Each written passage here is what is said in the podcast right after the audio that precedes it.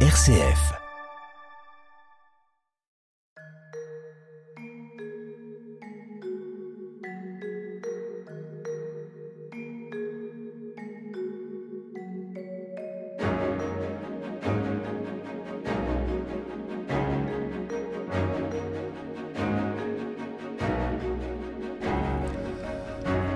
Bonjour à tous, nous sommes très heureux de vous accueillir à nouveau sur RCF et sur Radio Notre-Dame pour cette nouvelle édition de notre émission Où va la vie?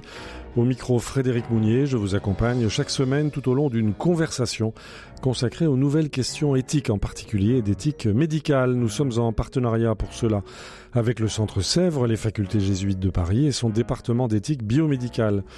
Aujourd'hui, nous allons poursuivre notre réflexion entamée la semaine dernière sur les miracles promis par l'évolution de la génétique, les miracles, mais aussi les interrogations. Nos gènes contiennent-ils notre destin? Nous sommes programmés mais libres Quel peut être, quel doit être le bon usage des tests génétiques prédictifs Nous allons en parler dans un instant. Que peut-on attendre de la médecine euh, génétique, qu'elle soit prédictive ou corrective? Nous sommes pour évoquer ces questions complexes en compagnie du père Bruno Sainteau. Bonjour. Bonjour. Merci beaucoup d'être avec nous. Vous êtes jésuite, vous dirigez le département d'éthique biomédicale du Centre Sèvres à Paris. Et puis avec nous également le professeur Arnold de Munich. Bonjour. Bonjour.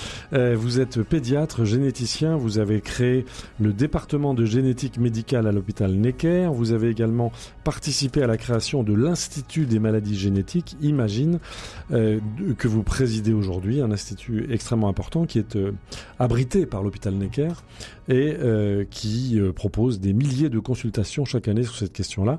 Je rappelle que vous avez publié un livre intitulé Programmé mais libre, c'était en 2016 chez Plomb, et que vous avez également été le conseiller de Nicolas Sarkozy à l'Élysée de 2007 à 2012 sur les questions de santé.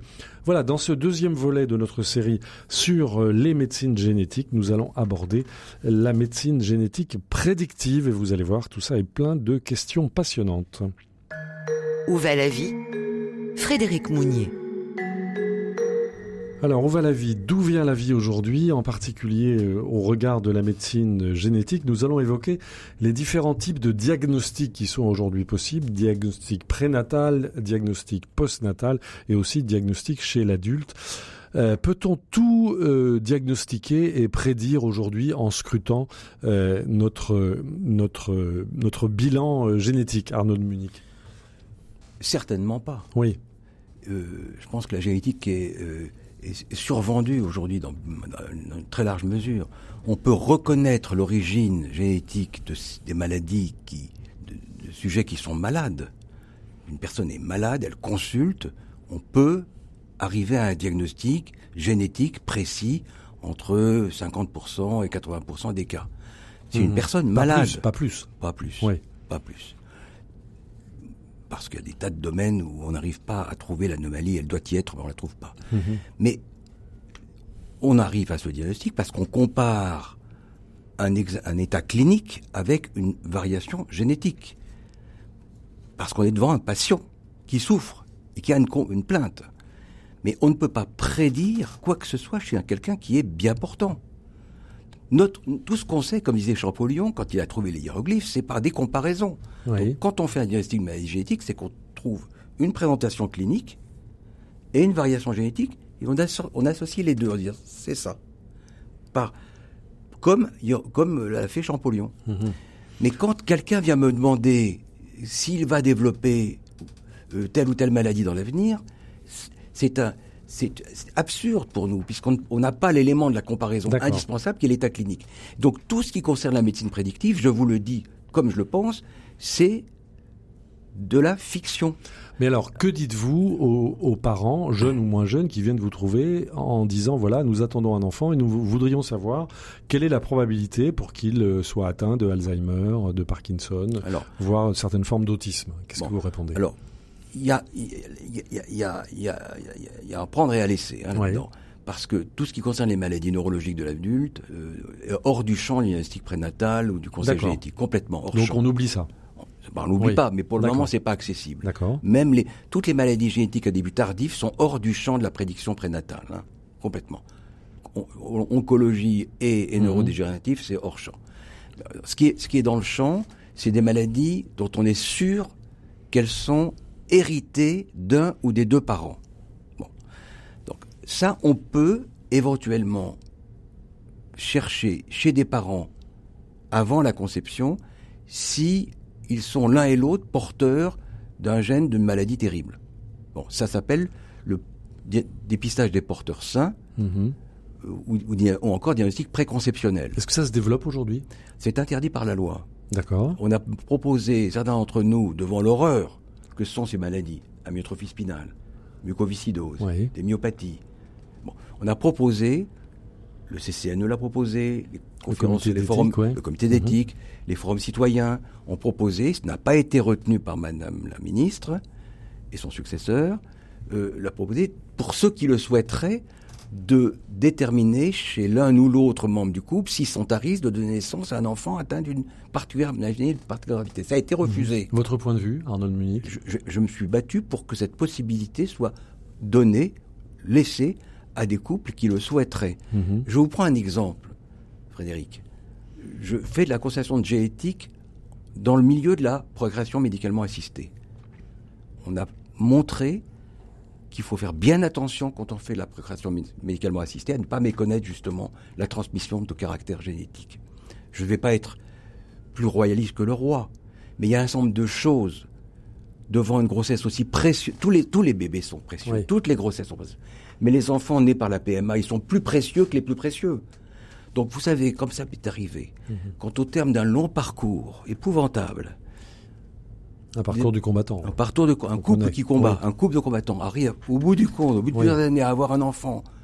Cet enfant rentre à la maison, coup de téléphone huit jours après, il est mourant. On a omis de tester des choses qu'on aurait pu et dû repérer. Donc, vous voyez, je trouve que Mhm.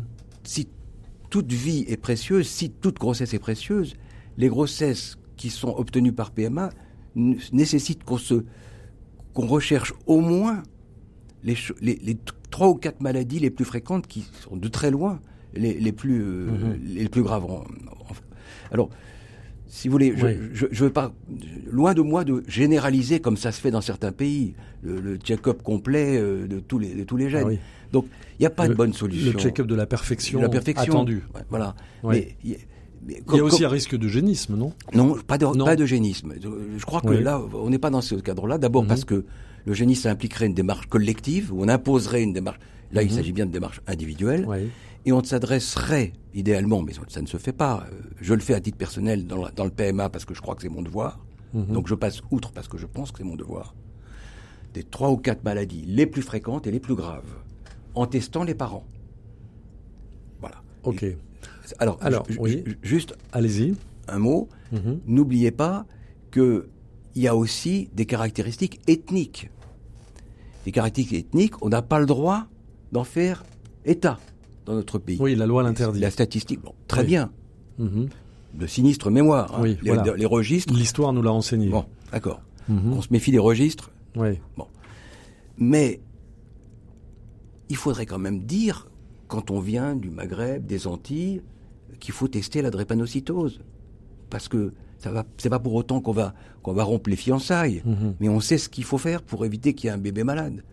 Quand on est un juif ashkénaze, quand on connaît la fréquence de certaines maladies, puisqu'elles ont été, pour les survivants, il y en a- il y en a beaucoup maintenant qui sont porteurs, sans le savoir, de maladies génétiques qui sont attachées à- au fait que ces communautés étaient enfermées dans des ghettos, ils se reproduisaient entre eux, Ah oui. et par conséquent... Avec une on- forte endogamie. ben oui, et on les Oui. retrouve où? On les retrouve à Toronto, à Oui. Montréal, à New York, à Jérusalem. et ça. Et ça, il faut quand même pouvoir dire, écoutez, vous, vous êtes natif de, Oui. de quel, quel est votre... D'où venez-vous? Je ne vous demande pas votre Oui. religion, hein, mais est-ce Oui. que vous pouvez me dire- m'en dire plus?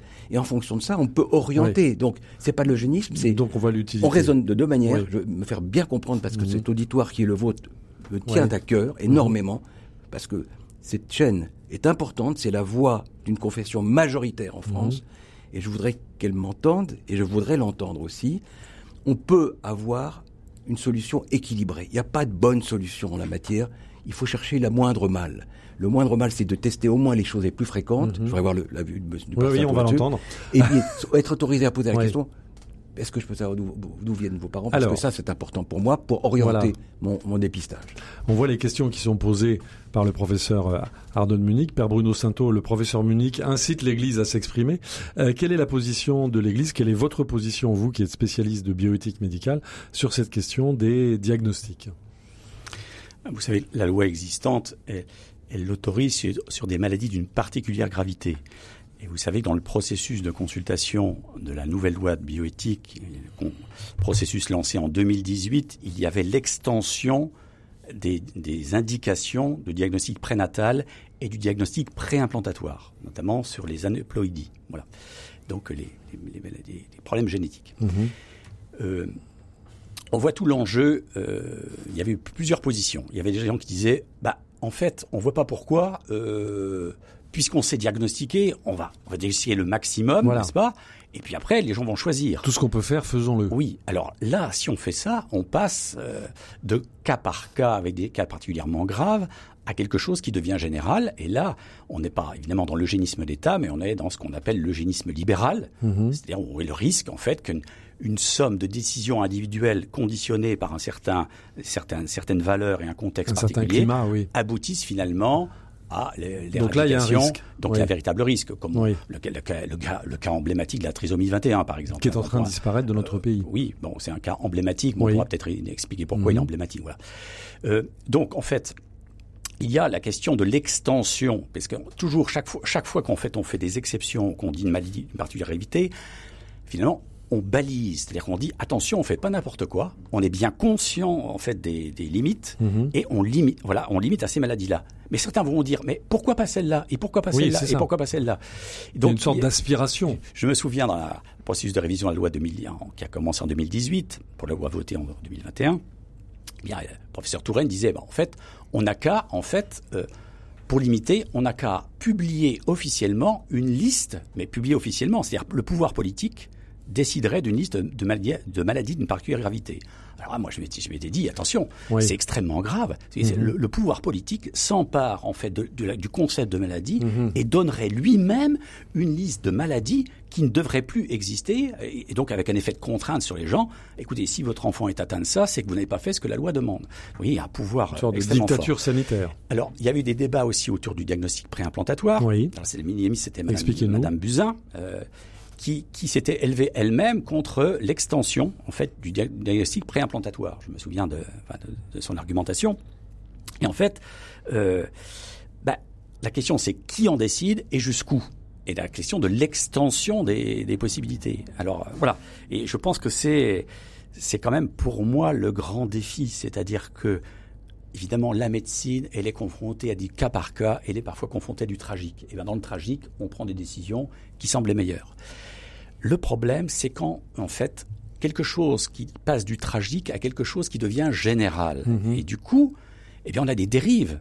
Euh, le, le, professeur, Touraine ne voulait pas entendre parler de l'eugénisme libéral, mais j'ai dit écoutez, le Conseil d'État euh, en parle. Voilà, une lente dérive en fait où les libertés individuelles, en fait, elles sont conditionnées par euh, d'abord des questions de justice sociale, c'est-à-dire les, les, les, les, parents qui élèvent des enfants handicapés, est-ce qu'ils ont les bonnes conditions pour les mhm, élever mhm. Hein Donc il y a des questions de justice sociale, d'accès euh, aux soins.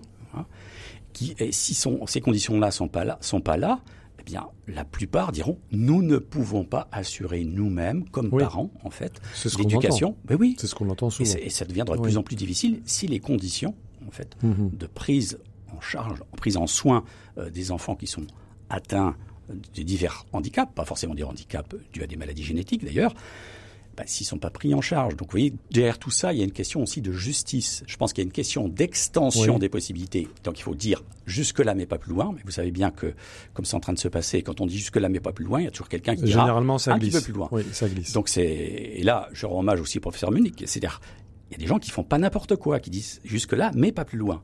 Je ne vais pas plus loin. Mais je pense qu'une grande tendance aujourd'hui, peut-être qu'on en parlera dans la troisième émission, mhm. c'est qu'il y a une telle demande, en fait. Mais on comprend les gens, une telle demande. Nous, on voudrait que notre enfant, non, pas un enfant parfait, mais au moins un enfant qui est pas ça, pas ça, pas ça. Et, c'est tellement humain. Mais oui, mais enfin, on comprend. Voilà. Mais si vous voyez, s'il n'y a pas une conscience éthique forte mhm. qui dit euh, à tout le monde, attention, attention. C'est ce que vous dites l'un et l'autre. Ben oui, je peut-être, euh, bon, mhm. une fonction de l'Église, c'est dire attention. on a vu dans l'histoire, mais aujourd'hui, ça se poserait de manière différente que ça s'est fait dans l'histoire. Mhm. Évidemment, ça se poserait de manière différente. J'ai participé à l'audition pour l'avis du CCNE qui est paru sur la question de l'eugénisme. L'eugénisme. Mhm.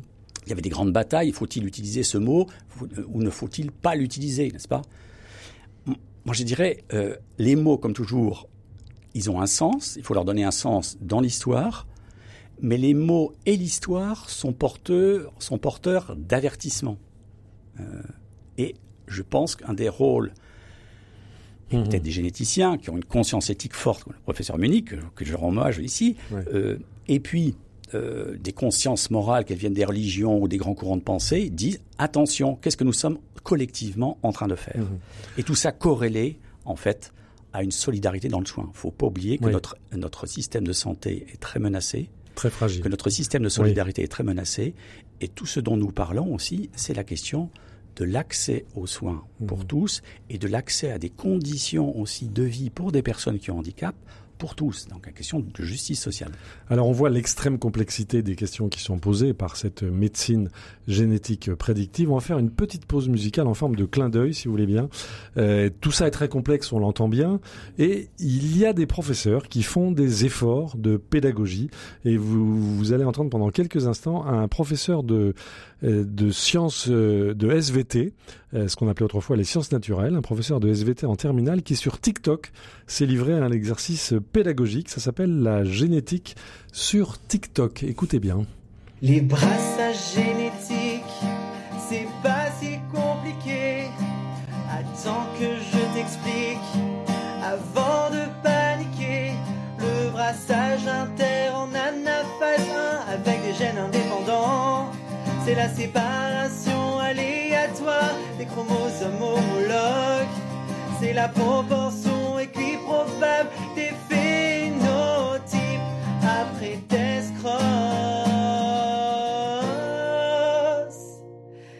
brassages génétiques, c'est pas si compliqué. Attends que je t'explique avant de paniquer. Le brassage intra en c'est l'échange de portions de chromatique, appelé le crossing over. Proportion majoritaire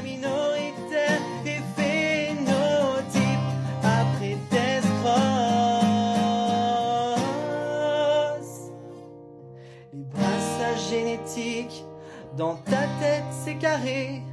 Plus besoin que je t'explique. Maintenant tu vas gérer. C'était une chanson donc sur les brassages génétiques. Euh, c'est l'œuvre d'un professeur de SVT en terminale euh, qui euh, diffuse de très nombreuses émissions sur TikTok. Et son nom, c'est SVT Time to Learn. C'est le temps d'enseigner. Où va la vie RCF.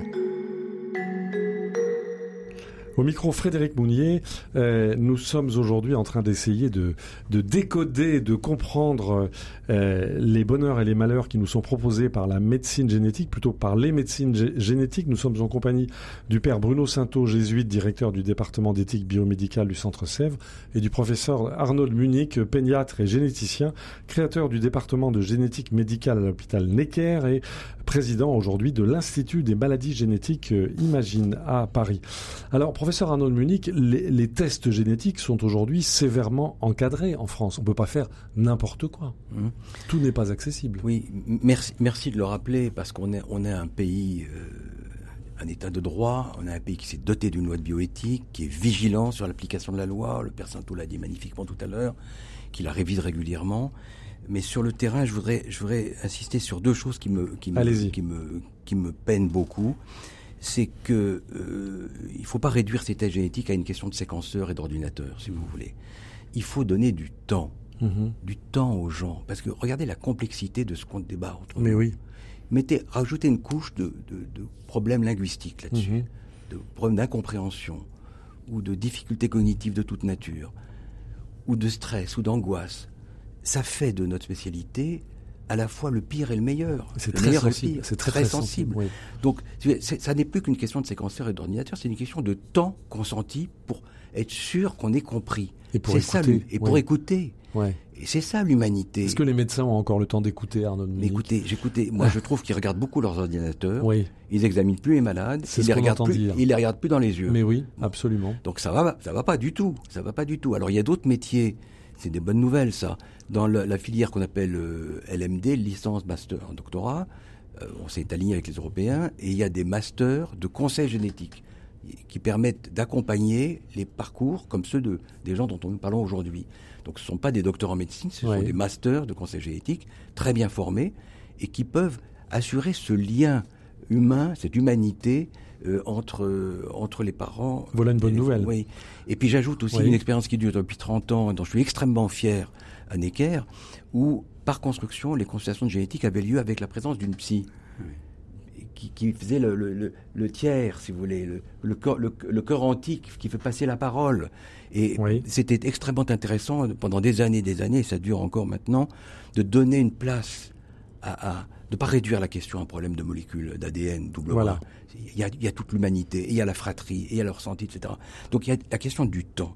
Et l'autre question, pour reprendre le terme de justice sociale qui a été abordé par, euh, par le père Sainteau, qui me fait beaucoup souffrir, c'est qu'aujourd'hui le dispositif n'est pas également accessible. Il y a une inégalité de l'accès sur le territoire national. Mais oui, ouais. il y a eu des centres de référence maladies rares qui ont été créés, qui fonctionnent qu'à un cas, faut bien le dire.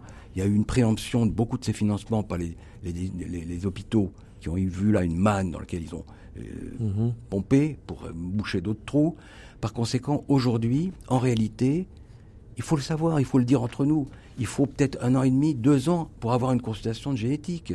Ah oui. Mais il faut, disons-le, c'est pire qu'un ophtalmo aujourd'hui. C'est à peu près la même chose. D'accord. Donc si vous donnez six mois, c'est tout aussi an, sinistré. oui. Voilà.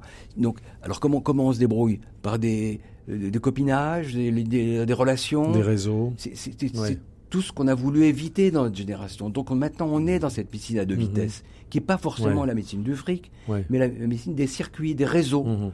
Et, et, ça, en termes de justice sociale, mon père, je, salue ce point-là parce que c'est ce qu'il y a de plus douloureux, de se dire qu'on peut faire quelque chose, mais on n'y a pas accès parce que la force de la chaîne, c'est la force du maillon le plus faible. C'est pas le maillon le plus mhm. fort. C'est pas d'avoir Imagine qui suffit.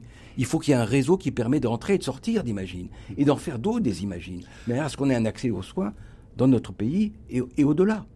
Alors moi, je voudrais vous poser... Oui, euh, allez-y, Bruno Sato. Allez-y. Euh, si on prend le maillon le plus faible, ça sous-entend qu'on donnera des priorités et ça sous-entend qu'on va contrecarrer toutes les tendances aussi, euh, dont on parlera peut-être la dernière, la dernière séance, euh, transhumaniste, ce qui fait fantasmer les gens comme l'éradication totale, etc. Ben oui. La priorité C'est ce qu'on nous promet, c'est ce que certains nous promettent. oui, et je comprends.